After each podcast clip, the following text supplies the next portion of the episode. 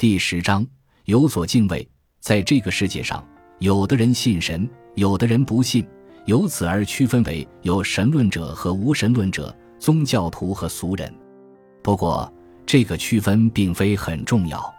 还有一个比这重要的多的区分，便是有的人相信神圣，有的人不相信。人由此而分出了高尚和卑鄙。一个人可以不信神，但不可以不相信神圣。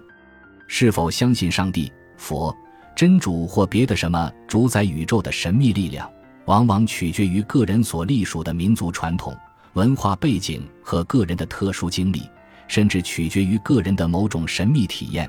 这是勉强不得的。一个没有这些宗教信仰的人，仍然可能是一个善良的人。然而，倘若不相信人世间有任何神圣价值，百无禁忌，为所欲为。这样的人就与禽兽无异了。相信神圣的人有所敬畏，在他心目中，总有一些东西属于做人的根本，是亵渎不得的。他并不是害怕受到惩罚，而是不肯丧失基本的人格。不论他对人生怎样充满着欲求，他始终明白，一旦人格扫地，他在自己面前竟也失去了做人的自信和尊严。那么。一切欲求的满足都不能挽救他的人生的彻底失败。相反，对于那些毫无敬畏之心的人来说，是不存在人格上的自我反省的。如果说知耻近乎勇，那么这种人因为不知耻，便显出一种悲切的无赖相和残忍相。只要能够不受惩罚，他们可以在光天化日下干任何恶事，欺负、迫害乃至残杀无辜的弱者。盗匪之中，多这种愚昧兼无所敬畏之徒；一种消极的表现，则是对他人生命的极端冷漠，见死不救。如今这类事既频频发生在众多路人旁观歹徒行凶的现场，也频频发生在号称治病救人实则草菅人命的某些医院里。类似行为每每使善良的人们不解，因为善良的人们无法相信。世上竟然真的会有这样丧失起码人性的人，在一个正常社会里，这种人总是极少数，并且会受到法律或正义力量的制裁。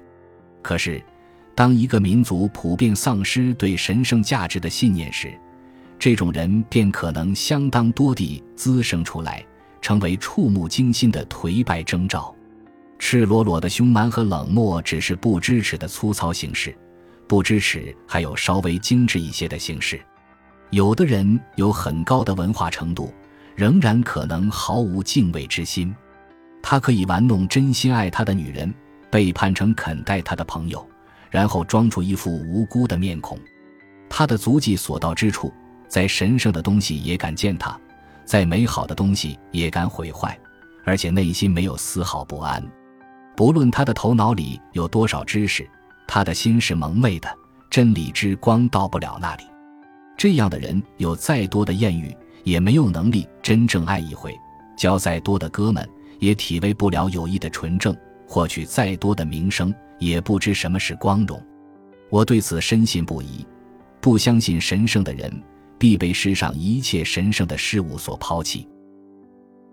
感谢您的收听，本集已经播讲完毕。喜欢请订阅专辑，关注主播。